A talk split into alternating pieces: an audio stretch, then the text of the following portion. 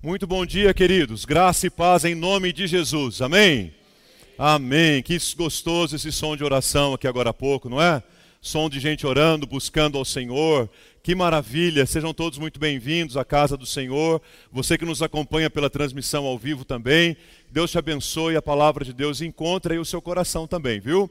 Começamos hoje uma série de mensagens muito importante, muito espiritual, muito, uh, muito necessária sobre espiritualidade e fé.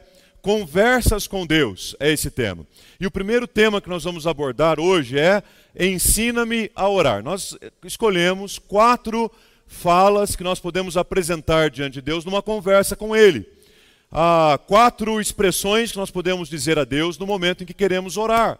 E esta é a primeira delas. Ensina-me, Senhor, a orar. Ensina-nos a orar. Às vezes, nós achamos que nós não sabemos orar. Ou achamos que nós não sabemos orar como convém. Achamos que nós não sabemos orar como as outras pessoas oram. Achamos que a gente tem que colocar uma roupa especial, tem que ficar numa posição especial, tem que usar as palavras certas, e aí a gente acaba perdendo o melhor da vida de oração, o melhor da comunhão com Deus. Então eu convido você para abrir o seu coração, os seus ouvidos, para ouvir um pouquinho sobre oração nesta hora. E se nós queremos aprender a orar, nós precisamos aprender a orar com Jesus. E aí eu convido você para abrir sua Bíblia no Evangelho de Mateus, capítulo 6, para nós meditarmos nesse texto agora de manhã. Mateus, capítulo 6 vou começar do versículo 5 e vou até o 13. Você pode acompanhar aqui na tela, pode acompanhar na sua Bíblia, no aplicativo, como for melhor para você. O importante é que agora você esteja sintonizado, conectado também àquilo que Deus tem para falar conosco. Esse culto tem sido tão abençoado, né, gente? A voz de Deus tem se feito ouvir aqui, a gente tem falado com Ele também, e nesses próximos minutos isso não será diferente. Deus vai continuar falando com a gente. Olha, eu creio que Ele tem algo muito especial preparado para o seu coração. Então, ouça com muita atenção o que a palavra de Deus nos diz. Diz assim: E quando orarem, olha só, quem está dizendo isso aqui foi, é, é Jesus, o próprio Jesus ensinando. Primeiro, ele está dizendo como é que a gente não deve orar. Para a gente entender como que a gente deve orar, a gente precisa começar pensando como a gente não deve orar. Olha só. E quando orarem, não sejam como os hipócritas que gostam de orar em pé nas sinagogas e nos cantos das praças para serem vistos pelos outros. Em verdade lhes digo que eles já receberam a recompensa. Mas ao orar, entre no seu quarto e fechada a sua porta, ore ao seu pai que está em secreto, e o seu pai que vê em secreto lhe dará a recompensa. E orando, não usem de vãs repetições, como os gentios, porque eles pensam que por muito falar serão ouvidos. Não sejam, portanto, como eles, porque o Pai de vocês sabe o que vocês precisam, antes mesmo de lhe pedirem. Portanto, orem assim. Olha Jesus ensinando a gente a orar. Pai nosso, que estás nos céus, santificado seja o teu nome.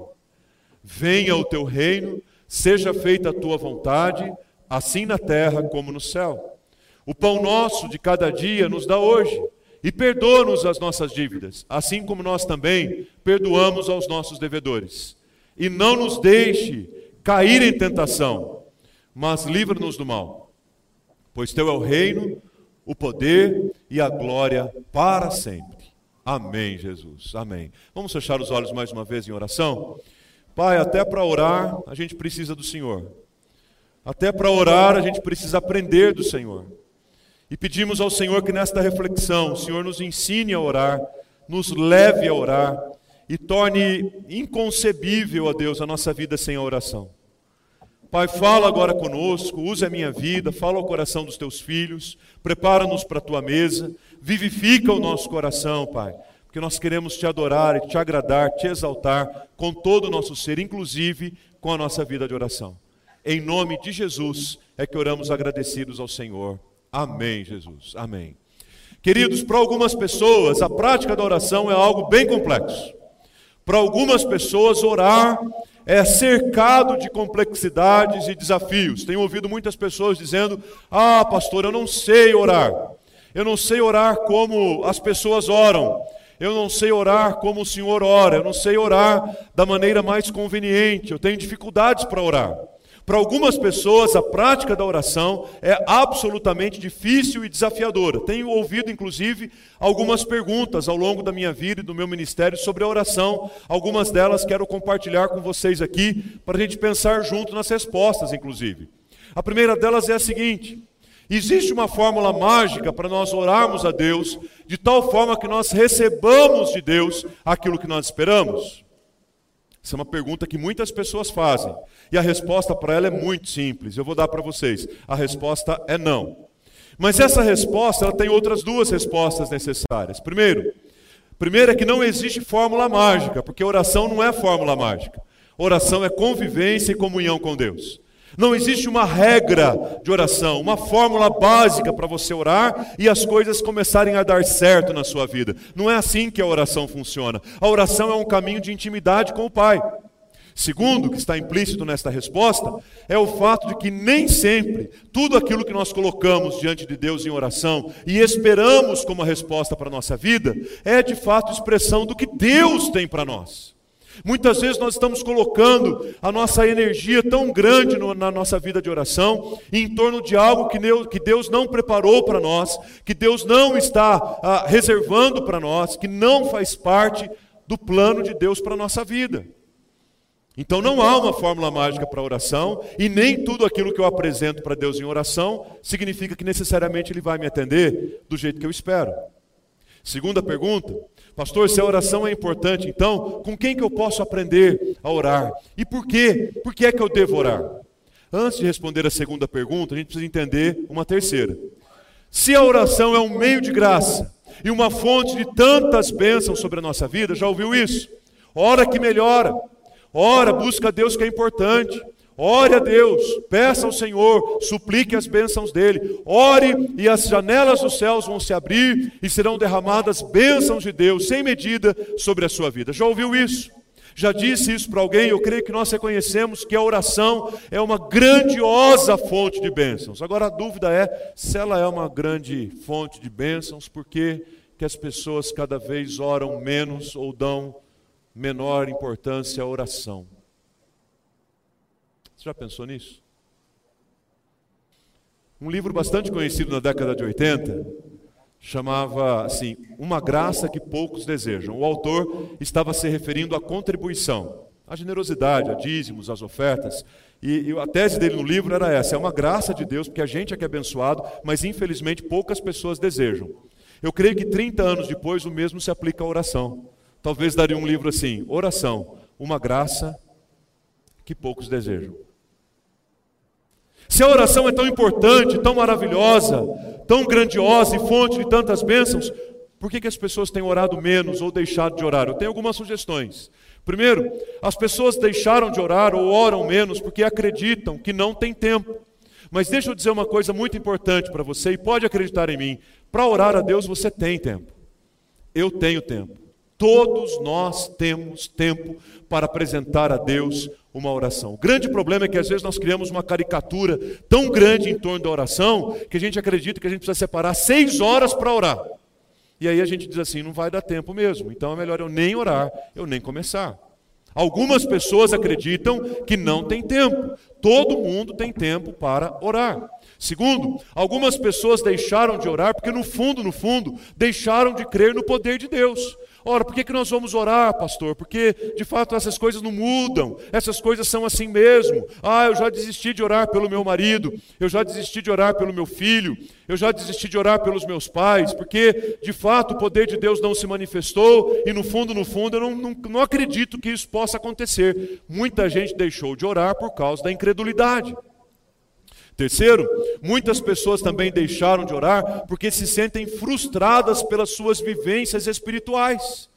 Porque oraram a Deus por alguns motivos e não foram atendidas por Ele da maneira como esperavam, e por isso se sentem frustradas e decepcionadas, às vezes até magoadas com Deus na sua vida de oração. Pastor, eu pedi tanto, eu orei tanto pelo meu pai, pelo meu filho, pela saúde, eu orei tanto por aquela causa, orei tanto para passar no vestibular, eu orei tanto para conseguir aquele emprego e eu não consegui. Então as vivências têm um peso muito grande e nos fazem muitas vezes desanimar e deixar de orar também. Pessoas deixam de orar porque se tornam também pragmáticas no relacionamento com Deus. O que, que significa pragmáticas no relacionamento com Deus? Pessoas que se relacionam com Deus pela funcionalidade e não pela intimidade. Ou seja, ah, eu busco a Deus, eu louvo a Deus, eu adoro a Deus, eu canto a Deus, eu vivo para Deus enquanto for útil para mim, enquanto eu estiver recebendo bênçãos em troca, enquanto eu estiver sentindo meu coração plenamente em paz. A partir do momento que eu entender que Deus não me atendeu da maneira como eu esperava, bom, aí então é outra coisa. Por fim, muitas pessoas deixaram de orar também porque foram completamente dominadas por uma frieza e uma indiferença espiritual muito grande e, consequentemente, como consequência dessa frieza, foram convencidas de que elas são suficientes por si só e não precisam de Deus para orar, ainda que não tenham a coragem de declarar isso, mas no fundo, no coração, é no que creem. O pensamento é o que cogitam. Vejam, há uma escola de oração. Eu diria para vocês que a escola de oração pode ser dividida, né, aplicada em muitas áreas. Eu vou mencionar quatro delas aqui para você que quer aprender a orar. Você que chegou à conclusão que você não sabe orar. Eu quero indicar para você quatro escolas de oração que você precisa se matricular. Todos nós precisamos nos matricular nessas escolas. Primeira delas, nós precisamos nos matricular na escola da Escritura na escola da Bíblia, na escola da palavra de Deus. Quero aprender a orar? Leia as orações da Bíblia. Medite nas orações da Bíblia, dos patriarcas, dos profetas, dos reis, dos apóstolos. Leia a Bíblia procurando orações. Marque estas orações, procure identificar o que você pode aprender com essas orações, daquelas mais simples, de uma frase até aquelas que são mais complexas, maiores, como a própria oração que Jesus fez, a oração sacerdotal em João, capítulo 17.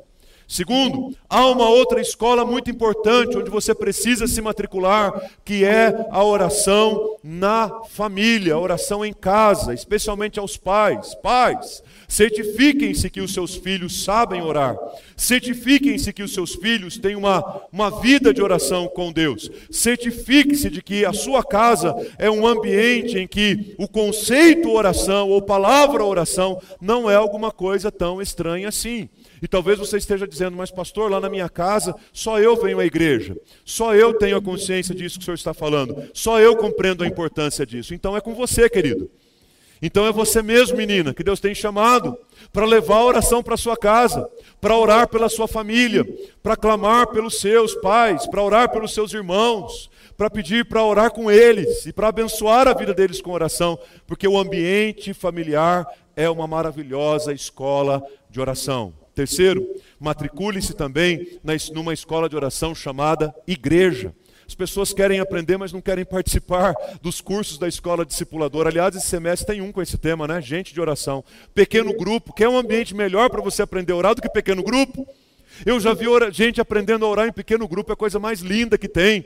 Nunca orou em voz alta, na sala da minha casa, na sala da casa dos irmãos, começa a dirigir as primeiras palavras a Deus em oração, e a pessoa vai às lágrimas, e todo mundo que está ali junto naquele momento em que o Espírito Santo visita aquele, aquele ambiente, a própria igreja, o próprio ambiente do culto, dos ministérios, o acampamento, todos os movimentos da nossa vida existem para nos ensinar a orar no que diz respeito à nossa igreja. Mas por fim, matricule-se também numa escola chamada Discipulado Pessoal. E eu não estou te convidando para uma série de 13 estudos bíblicos, não. Estou convidando você que tem dificuldades para orar, pedir a alguém que te ajude na caminhada de oração. Nós, pastores, estamos aqui à disposição. Sei que os presbíteros também estão. Sei que os diáconos também estão. Os líderes dos ministérios que vocês participam também estão. Mas eu queria pedir a você, se Deus está colocando esse desejo no teu coração, que não procurasse nenhum de nós, porque nós somos pastores, ou presbíteros, ou diáconos. Porque a oração é um privilégio de toda a igreja.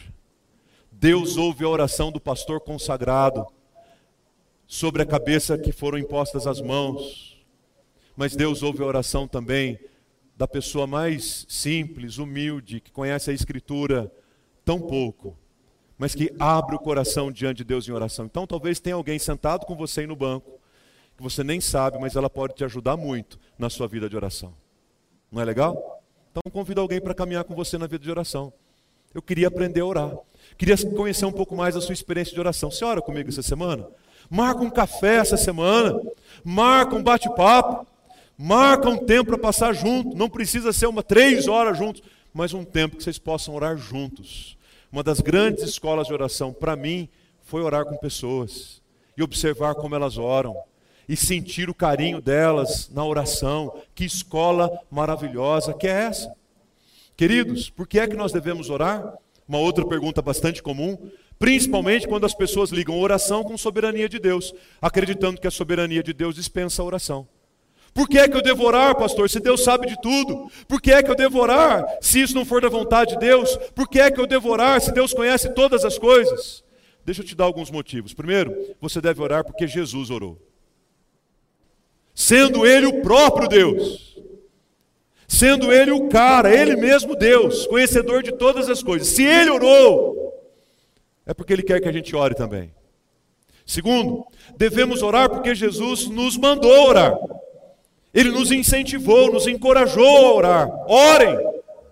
Orem uns pelos outros, apresentem a sua vida diante de Deus em oração. Ele disse que era importante a gente orar. Então, por obediência a Deus.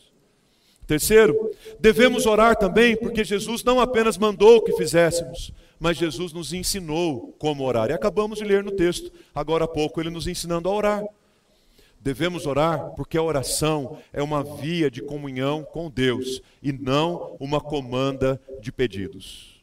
É importante dizer isso, porque desde muito pequenos nós ouvimos na igreja que orar é falar com Deus. Você se lembra? Quem cresceu em igreja aí sabe. Um dia teve uma aula de escola dominical que foram ensinar para você o que é oração e disseram assim: orar é falar com Deus. Acho que boa parte de nós aqui ouvimos isso. Só que a gente vai, vai crescendo e a gente vai mudando esse ensino. A gente vai transformando assim: orar é pedir a Deus. E aí você complicou a vida de oração. No mínimo você, você desvalorizou o que é oração. A oração não é um, uma, uma, comanda de pedidos, onde a gente escreve para Deus assim: ó oh, Deus, eu quero isso, eu quero isso, eu quero isso, eu quero isso. Está aqui. Estou ali sentado na mesa 10, viu, Senhor? A hora que o Senhor for responder, o Senhor vem e me responde, mas ó, do jeitinho que eu pedi na comanda. Afinal de contas, o cliente tem sempre a razão. É esse o relacionamento que Deus espera de nós? Nós somos clientes ou somos filhos? Somos clientes ou somos discípulos de Jesus? E aí então Jesus nos ensina a orar no Sermão do Monte. O Sermão do Monte que começa lá no capítulo 5 do Evangelho de Mateus, e logo nos primeiros versículos, logo no versículo 2, o Evangelho deixa bem claro qual é o objetivo do Sermão do Monte. E passou Jesus a ensiná-los. Portanto, o Sermão do Monte é um sermão didático, é um sermão de ensino, é um sermão de instrução. E passou Jesus a ensiná-los. E lá no final do capítulo 7, nos últimos versículos, nós descobrimos ali o resultado do ensino de Jesus. E o resultado do ensino de Jesus foi que todo mundo ficou maravilhado com o seu ensino, maravilhado com a sua doutrina, porque ele não ensinava como os escribas, mas ele ensinava com autoridade.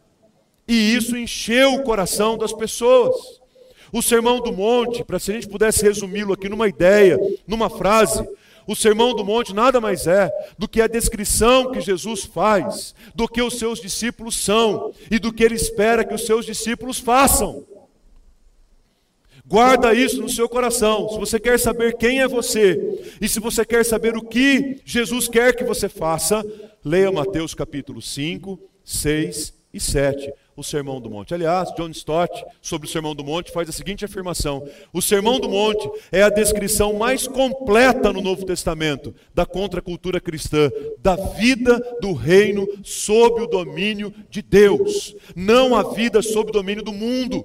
E é claro que isso vai provocar um choque choque de valores, choque de culturas, choque de compreensões, choque de coisas que você quer fazer, mas você sabe que desagradam a Deus, choque de coisas que você sabe que precisa fazer, mas que não faz.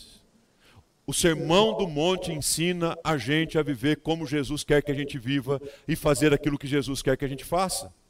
O sermão do monte nada mais é do que um ensino de Jesus sobre a nossa vida prática, sobre a justiça prática. E aí ele, em si, ele divide o ensino sobre a justiça em duas partes. A primeira delas diz respeito àquelas qualidades que nós carregamos dentro de nós, qualidades interiores, como por exemplo a nossa bondade, a pureza, a honestidade, a honestidade, o que nós poderíamos chamar aqui de justiça moral.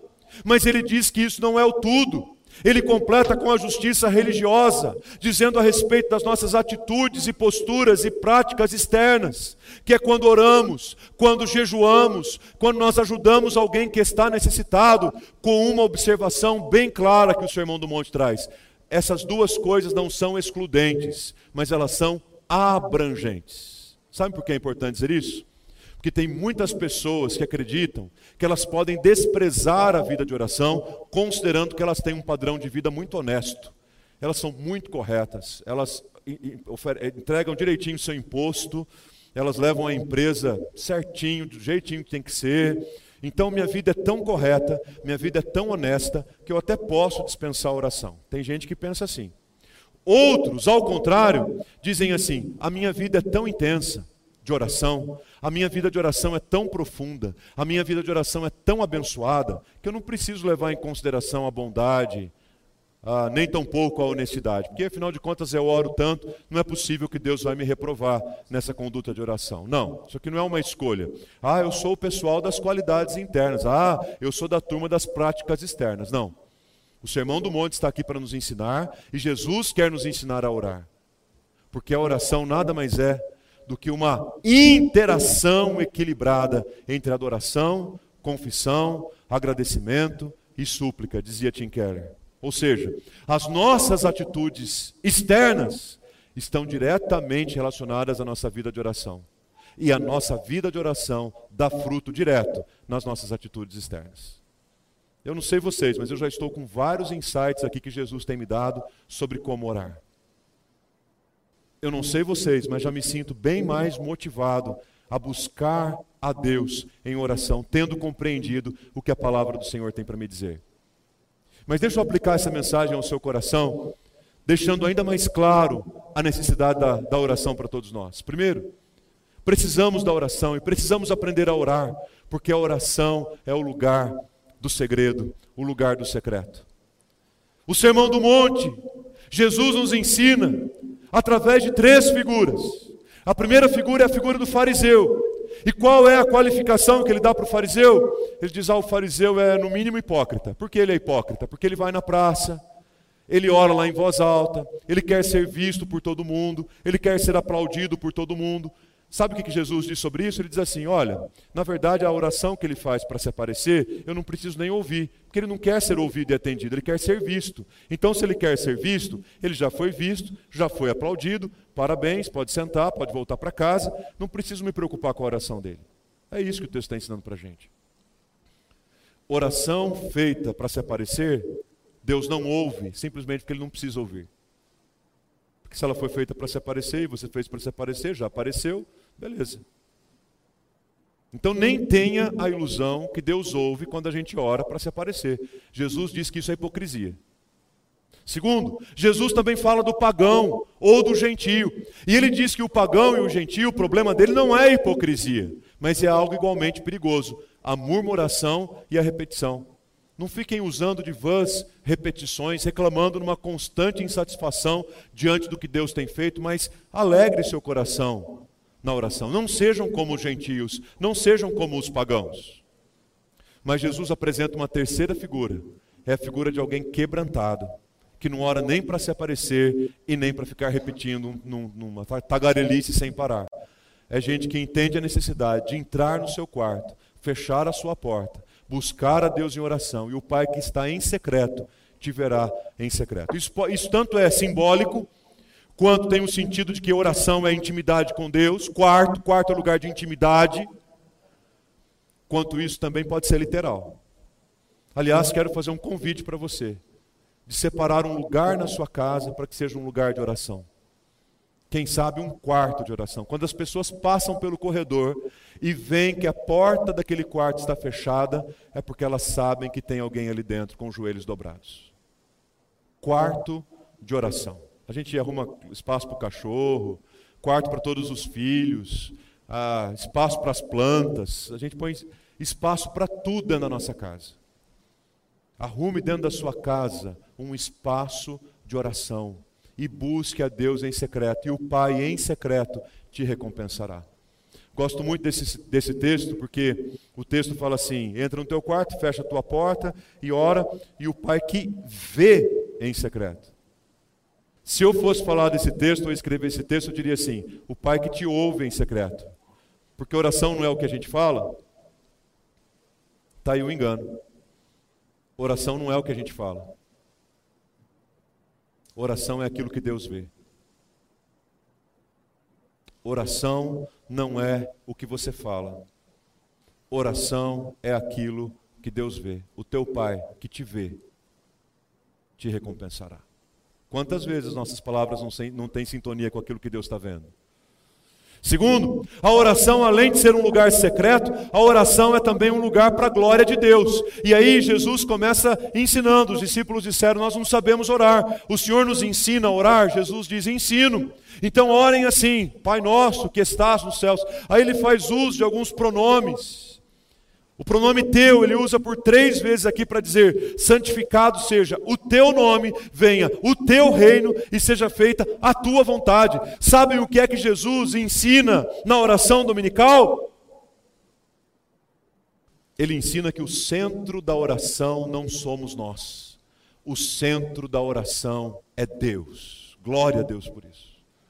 Nós não somos o centro da oração, o centro da oração é Deus. Nós precisamos sair do, do, do, lugar central, do palco da oração, porque ali é o lugar de Deus e da sua glória. Quantas vezes nós nos colocamos diante de Deus em oração e falamos, falamos, falamos, pedimos, pedimos, pedimos, choramos, choramos, choramos, e não reservamos uma, um minuto da nossa oração para a gente falar sobre Deus, sobre a glória dEle, sobre o nome dele, sobre a santidade dele. Talvez a sua segunda-feira amanhã seja tão corrida, você tenha tanta coisa para fazer, que você precise de manhã fazer uma oração a Deus, e que nessa oração você precise dizer a Ele uma só coisa: Pai, santificado seja o teu nome. Eu tenho tanta coisa para fazer hoje que não sei nem por onde começar. É por isso que eu não preciso apresentar diante do Senhor mais nenhuma palavra a não ser pedir ao Senhor que venha sobre mim o teu reino. E mais, Senhor, que seja feito na minha vida a tua vontade. Porque o centro da oração não somos nós. Assim como o centro da vida, o centro da fé, não somos nós. O centro da oração é a glória de Deus. Por fim, a oração é o lugar secreto, a oração é o lugar da glória de Deus mas a oração tem espaço também para as nossas necessidades. Afinal de contas, você deve estar pensando aí, mas pastor, a Bíblia fala que a gente deve pedir, fala mesmo. A Bíblia ensina que a gente deve colocar diante de Deus as nossas necessidades. É verdade. Jesus também diz isso. E quando ele ensina a orar, ele demonstra preocupação com as nossas necessidades. E agora ele muda o pronome. Vocês perceberam a mudança do pronome? Agora ele não usa mais o teu, ele substitui pelos nossos. O pão de cada dia, as necessidades mais básicas e diárias, os, como alimento, os nossos pecados que precisam ser perdoados e as nossas relações com aquelas pessoas que nós temos dificuldade de nos relacionarmos. Então, primeiro eu apresentei aquilo que é da glória de Deus. Mas o Senhor é tão gracioso, tão generoso, que Ele me dá a oportunidade de apresentar a Ele as nossas necessidades. Não desejos, mas necessidades. A oração é um exercício de dependência absoluta e total da glória e da graça de Deus. É por isso que todos nós, eu e você, precisamos de algumas coisas como a palavra de Deus, a leitura da Bíblia, precisamos da oração precisamos da santa ceia, precisamos da comunhão do corpo, precisamos da igreja. A igreja é importante, sim. O ajuntamento do povo é importante, sim. Cuidado com a espiritualidade pandêmica que tem criado discípulos autônomos. Igreja, sobretudo, é corpo de Cristo. E corpo vive junto, porque membro fora do corpo deixa de ser membro. Cuidado com a espiritualidade individualista. Nós precisamos disso. Inclusive, o Eugene Peterson, mesmo que o pastor Rômulo citou há pouco, ele diz que é essa fusão do de Deus nos falar, do ouvir Deus através da Bíblia e do nosso falar com Deus por meio da oração, é que o Espírito Santo de Deus usa, instrumentaliza para formar a vida de Cristo em nós. É quando a gente lê a Bíblia, é quando a gente ora, é quando a gente conhece a Jesus, é quando a gente participa da ceia, é quando a gente está no meio do povo de Deus louvando e adorando. Em momentos assim, Deus, por obra do Espírito Santo, está formando na nossa vida a vida e o caráter do Senhor Jesus, de um verdadeiro discípulo, de um verdadeiro seguidor de Jesus.